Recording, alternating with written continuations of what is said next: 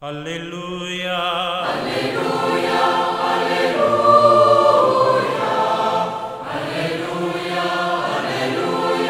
Aleluya. Distribuyó a los que estaban sentados, dándoles todo lo que quisieran. Con estas palabras, queridos amigos, el evangelista Juan en el capítulo 6 quiere expresar la riqueza y la hondura de este signo que Jesús realiza, el de la multiplicación de los panes, que corresponde a este domingo el 17 del tiempo durante el año. Sin embargo, tengo que recordar que acá, en la Arquidiócesis de Santiago, donde yo estoy, se celebra la fiesta del apóstol, del apóstol Santiago. Por lo tanto, el Evangelio ahí es distinto, va a ser Mateo 20, del 20 al 28. Sin embargo, yo en esta oportunidad eh, voy a referirme al Evangelio de, mm, de, Juan, el de la multiplicación de los panes, porque esta reflexión llega a todo el país, a muchos donde no se celebra eh, el apóstol Santiago. Bueno, soy el padre Roberto Navarro y los quiero invitar entonces a que juntos eh, reflexionemos en este domingo. Tal como lo decíamos recién, en este domingo, el 17 del tiempo ordinario, la liturgia interrumpe la lectura del Evangelio de Marcos, que es el Evangelio que hemos venido meditando los últimos domingos, e inserta un largo pasaje del Evangelio de Juan, el capítulo 6, que contiene el relato de la multiplicación de los panes y el discurso eucarístico de Jesús en la sinagoga de Cafarnaum. Todo esto tiene un motivo práctico. El Evangelio de Marcos, por ser el más breve de todos, no alcanza a cubrir todo el año litúrgico y debido a esto es integrado con el cuarto Evangelio, que no se lee en un año particular. Lo importante de todo esto es que durante cuatro domingos podremos desarrollar una reflexión, una catequesis en torno a la Eucaristía. El Evangelio de hoy de la multiplicación de los panes no dice nada de la Eucaristía, sin embargo, constituye la premisa para entender todo el resto. Es bien sabido que Juan vincula la Eucaristía con el episodio de la multiplicación de los panes. Como los otros evangelistas, lo vinculan con la última cena y la muerte de Jesús. En realidad no hay contradicción en esto. Simplemente uno ve la Eucaristía a partir del signo, el pan, los otros a partir del hecho del significado.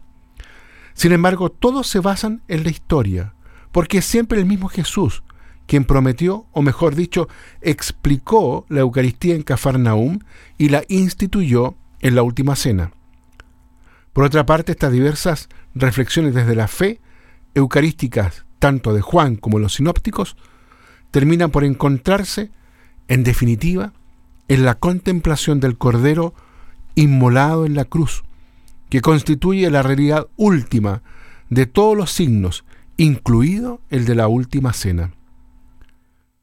¿Qué nos quiere decir el Evangelio cuando nos introduce en la comprensión de la Eucaristía mediante el episodio de la multiplicación de los panes? Que en realidad la gracia supone la naturaleza, que la redención no anula la creación, sino que construye sobre ella. En otras palabras, quiere decirnos que en la Eucaristía hay una continuidad y una armonía maravillosa entre la realidad material y la gracia espiritual. Durante muchos años, durante muchos siglos hemos estado acostumbrados a explicar la Eucaristía, a veces con palabras desde la filosofía, palabras difíciles, palabras que nos cuentan a veces comprender. Por cierto, sin embargo, que el signo del pan y del vino no desaparecen del todo, que terminan para dar lugar al cuerpo y la sangre de Cristo. Los sacramentos, así se dice, actúan en cuanto significan lo significado. Por eso, si el signo se anula del todo, se anula también el sacramento. Si el signo es solo ficticio, es decir, un accidente, el sacramento corre peligro de basarse en una ficción, lo cual es contrario al estilo realista de Dios expresado por la encarnación. Es decir, por lo tanto, el signo permanece. Un signo que es el pan. Permanece, pero es elevado. Como siempre la gracia eleva la naturaleza. En cierto sentido puede decirse que es transformado. ¿De qué es signo el pan? Así puede hablarse también del vino. Antes de la consagración, es signo de la fecundidad de la tierra, del trabajo del hombre, de los cuidados a cargo del padre de familia, de la alimentación, de la unidad entre quienes lo comen juntos. ¿Y de qué signo el pan después de la consagración? Del sacrificio de Jesús, de su ilimitado amor por el hombre, alimento espiritual, de la unidad del cuerpo de Cristo. Estos significados constituyen respectivamente la realidad del pan y de la Eucaristía. Los significados espirituales, amor de Cristo, participación en su muerte, unidad de la Iglesia, forman parte, por lo tanto, de la realidad de la Eucaristía. Forman parte, sin embargo, no la agotan. En el misterio eucarístico tiene lugar algo mucho más profundo e insondable que solo la fe puede captar.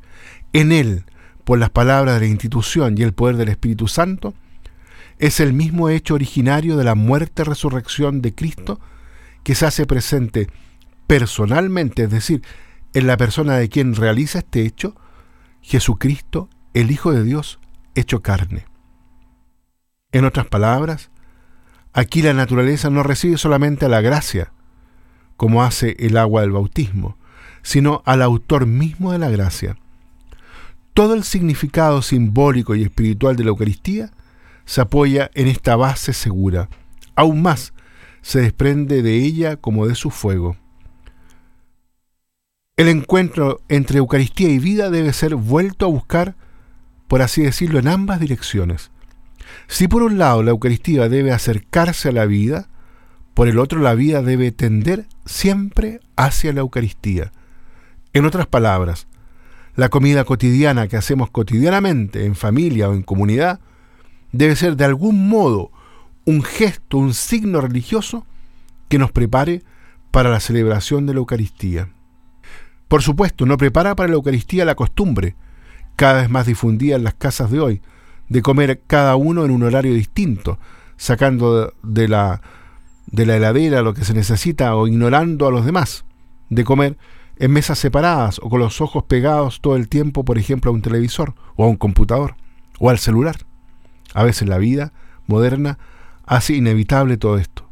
Sería necesario, sin embargo, no dejarse arrastrar y actuar en forma tal que al menos una vez al día toda la familia se pueda encontrar alrededor de la misma mesa para comer algo en común, enriqueciéndolo con algún gesto del Señor de bendición y oración. Aquel día Jesús tomó los panes, dio gracias y los distribuyó. ¿Qué impide que se haga lo mismo hoy en nuestras familias? Lo hacen muchas familias y descubren que ayuda muchísimo a crecer en amor, a perdonarse y a permanecer juntos y unidos. Bien, queridos amigos, con esta reflexión en este domingo, el 17 del tiempo durante el año, entonces queremos abrir estas próximas reflexiones que vamos a ir haciendo a la luz de este signo de la multiplicación de los panes para poder ahondar con mayor profundidad en este hermoso misterio de la celebración eucarística. Que Dios los bendiga a todos y a cada uno.